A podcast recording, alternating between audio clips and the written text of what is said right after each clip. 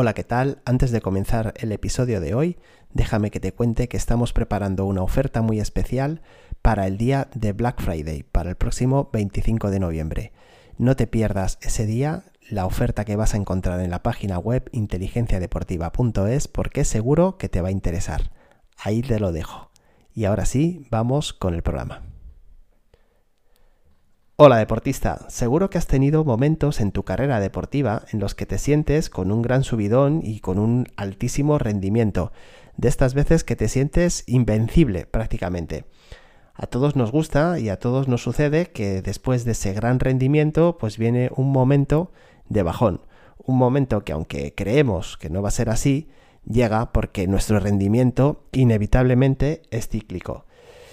Hago esta puntualización de que es inevitable porque he conocido muchísimos deportistas que llevan fatal este bajón. Muchísimos deportistas y muchísimos familiares de deportistas que no se lo explican, pero bueno, si hace un mes estaba compitiendo así, ¿cómo puede estar ahora tan mal? Bueno, pues simplemente la razón es esa. No somos máquinas, somos humanos y el proceso de nuestro aprendizaje y de nuestra mejora y de nuestro rendimiento tiene ciclos. Pensamos que el aprendizaje es lineal, pero para nada. Para evitar esos momentos o para paliarlos un poco, es muy importante saber planificar los periodos de descanso y de recuperación. Y aquí te dejo la primera pregunta del día. ¿Tú sueles planificar tus descansos? ¿Cuándo te tomas esos descansos de manera anticipada? O sea, que no llegas al límite de tu cuerpo. Y sobre todo, ¿quién los planifica? ¿En base a qué? Porque todo ese cansancio también repercute en tu rendimiento mental y en el estado de tu cerebro. Y de eso es de lo que te quiero hablar en el episodio de hoy.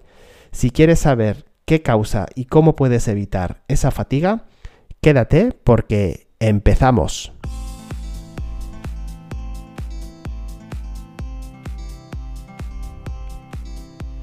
Te doy la bienvenida a un nuevo episodio, el número 93 de Inteligencia Deportiva el podcast de la psicología y el coaching en el deporte.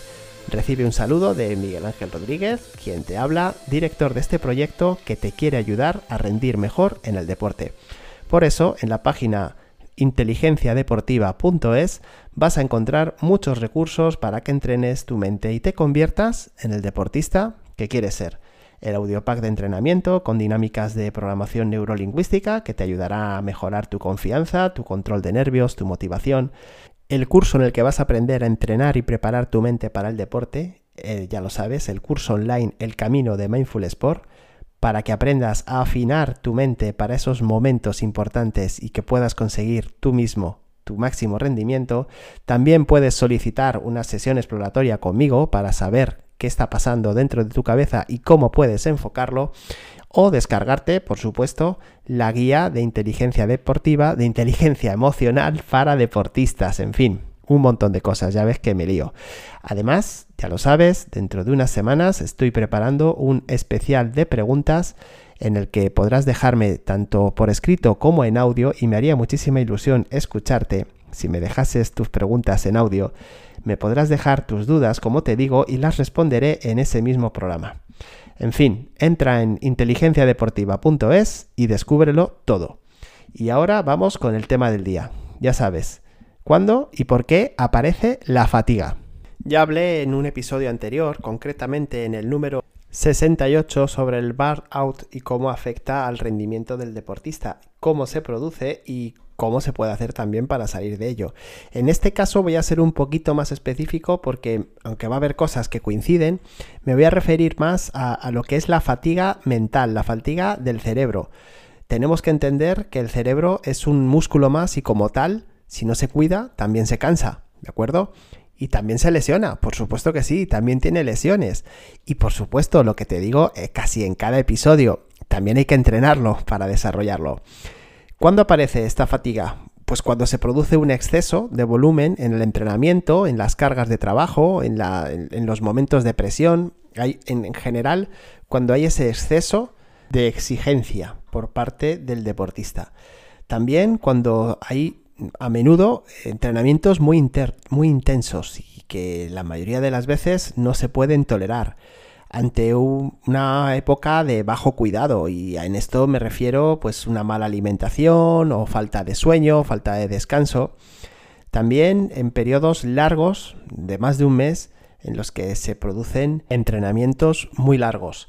Esto, por ejemplo, si te fijas, verás que en las pretemporadas se suele dar bastante a menudo. Las pretemporadas son momentos de la temporada que están planificados para hacer más sesiones de entrenamiento de lo habitual, que éstas sean más largas y que sean más exigentes. Con lo cual, pues claro, esto tiene un desgaste en el cuerpo del deportista, pero también en tu mente. Produce ese cansancio, ese hastío ¿Qué ocurre? Que se viene de un periodo largo de descanso, por eso se considera pretemporada. Lo que no podemos es hacer una pretemporada en mitad de la temporada. No, primero hay que dar un periodo de descanso y esto es a lo que me refería con la introducción, que hay que planificar, hay que eh, periodizar el, el descanso porque si no, no se puede subir la intensidad en ningún momento. Quiero decir, para los más metódicos, no se puede subir la intensidad durante un periodo prolongado. ¿De acuerdo? O sea, no se puede meter esa sobrecarga de la que estamos hablando si no ha habido antes un periodo de preparación, de acumulación de fuerzas, de acumulación de energías, un periodo de descanso. ¿Qué síntomas se producen en el cerebro del deportista ante la fatiga mental o, el agotamiento mental, como quieras decirlo? Bueno, pues se puede manifestar de diferentes formas. Por ejemplo, irritabilidad. Y esto recordarás que te lo decía cuando hablamos en el episodio que te comentaba en el 68 del burnout, te decía que la irritabilidad, el enfado, el estar enfadado con el mundo es un síntoma de que tienes que tomar alguna medida de que algo no está haciéndose bien a nivel mental, a nivel de entrenamiento.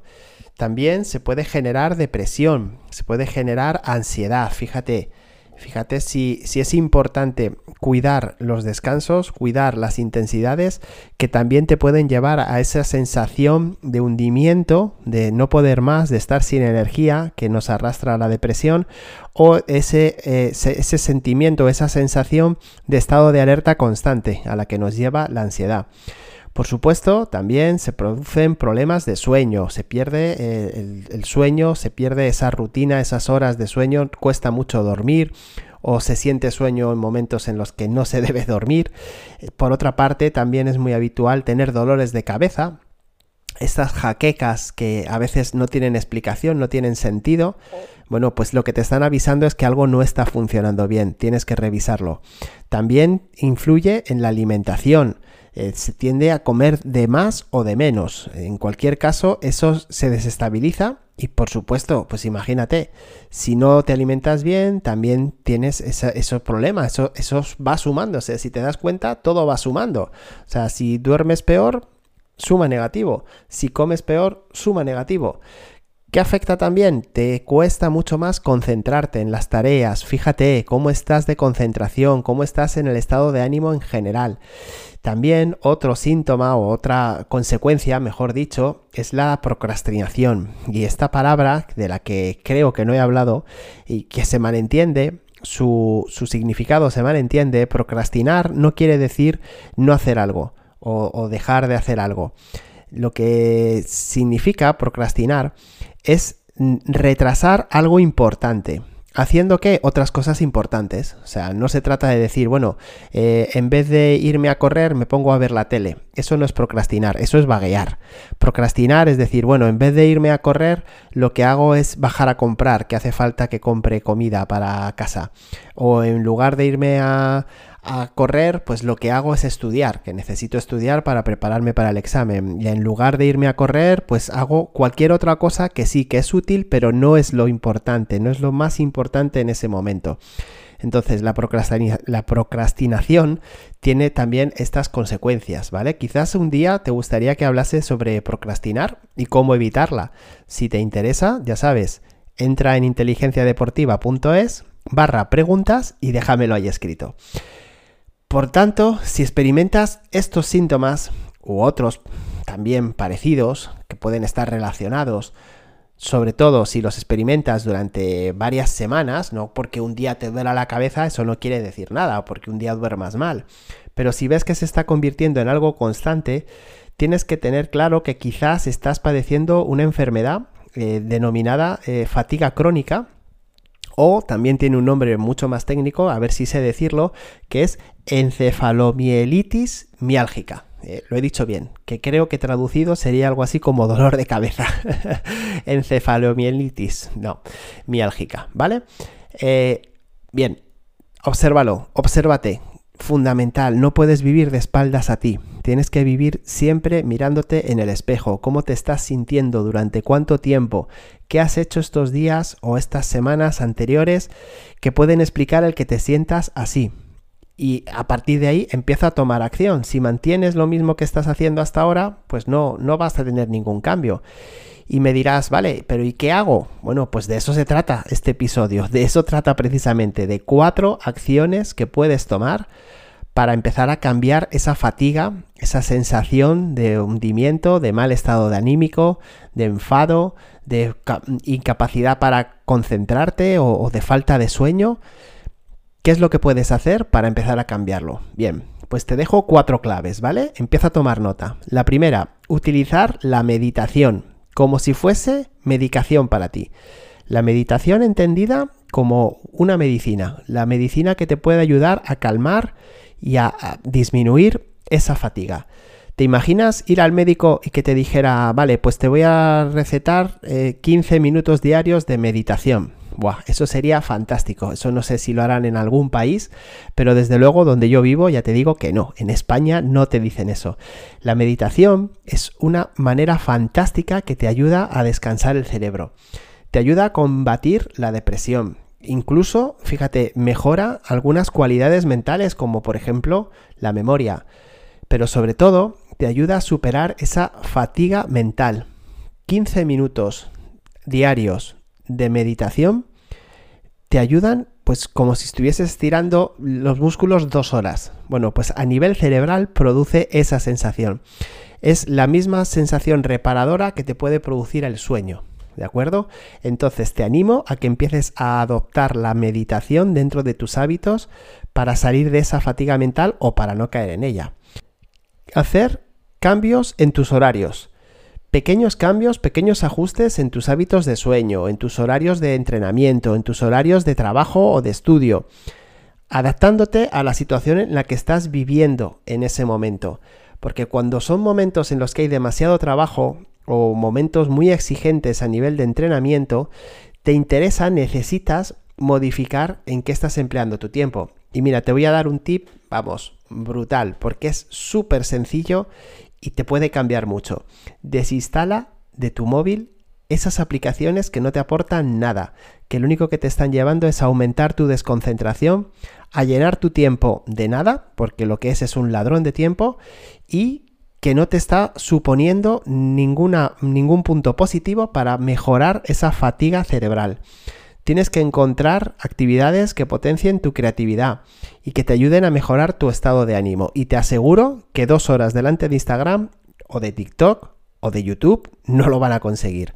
Entonces, ponte una barrera, ponte un cortafuegos y desinstala esas aplicaciones que te están robando el tiempo, porque a su vez te están robando la energía en tu cerebro. El siguiente punto está también relacionado y es que mantengas hábitos saludables los hábitos más saludables que te permita tu estado en ese momento. Dormir lo suficiente, lo cual, claro, pues puede costar en un principio. Llevar una dieta equilibrada, nutritiva, cuando uno está muy cansado a nivel mental, se tiende a optar más por la comida basura, por las grasas, el cuerpo lo pide más. Bueno, como siempre te comento, pon conciencia en lo que estás haciendo y modifícalo. Y fíjate, un tip muy sencillo es beber más agua. Bebe agua porque eso te va a ayudar también a equilibrarte y a recuperarte. Y por último, dentro de la recuperación de esa fatiga, no se trata de tirarte en el sofá y ya está. Al contrario, tienes que mantener eh, el movimiento en tu cuerpo. Te recomiendo unos 30 minutos de ejercicio moderado, moderado para ti. A lo mejor para una persona que no está entrenada, pues moderado es salir a dar un paseíto. Pero para ti que si estás muy entrenado, pero estás en un periodo de recuperación, pues son 20 minutos de salir a trotar, ¿vale? O de montar en bici o, o de salir a nadar. Pero en cualquier caso, fundamental que te plantees, que te planifiques todos los días un rato de movimiento del cuerpo para recuperar la mente. Ya sabes que el cuerpo y la mente van juntos, van de la mano y que a veces uno tira de uno y el otro tira de otro. Estos son los cuatro consejos, los cuatro tips que me gustaría que tuvieras en cuenta cuando estés en esta etapa, en estas etapas que todos atravesamos, todos los deportistas atravesamos.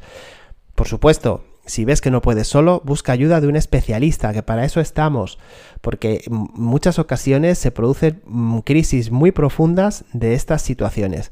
Entonces, obsérvalo y si necesitas ayuda, aprende a pedirla. Y esto es todo por hoy. Ya sabes que si tienes alguna duda o alguna pregunta que dejarme, entras en inteligenciadeportiva.es y ahí la puedes dejar. Eh, por supuesto, te animo a que también participes en la encuesta semanal de Spotify. Te la dejaré, como siempre, la podrás encontrar para que me respondas por escrito a las preguntas que te dejo. Y por último, pues ya lo sabes, te agradezco muchísimo tu apoyo al proyecto te agradezco muchísimo el que compres el curso, el que compres el audio pack, el que me dejes comentarios positivos, valoraciones, el que compartas este audio este podcast entre tus conocidos que le puedan interesar y sobre todo te agradezco muchísimo que estés ahí cada semana y ya sabes que la próxima semana volvemos a vernos, volvemos a escucharnos y que cuento contigo, ¿de acuerdo? Hasta entonces, que pases un muy feliz día.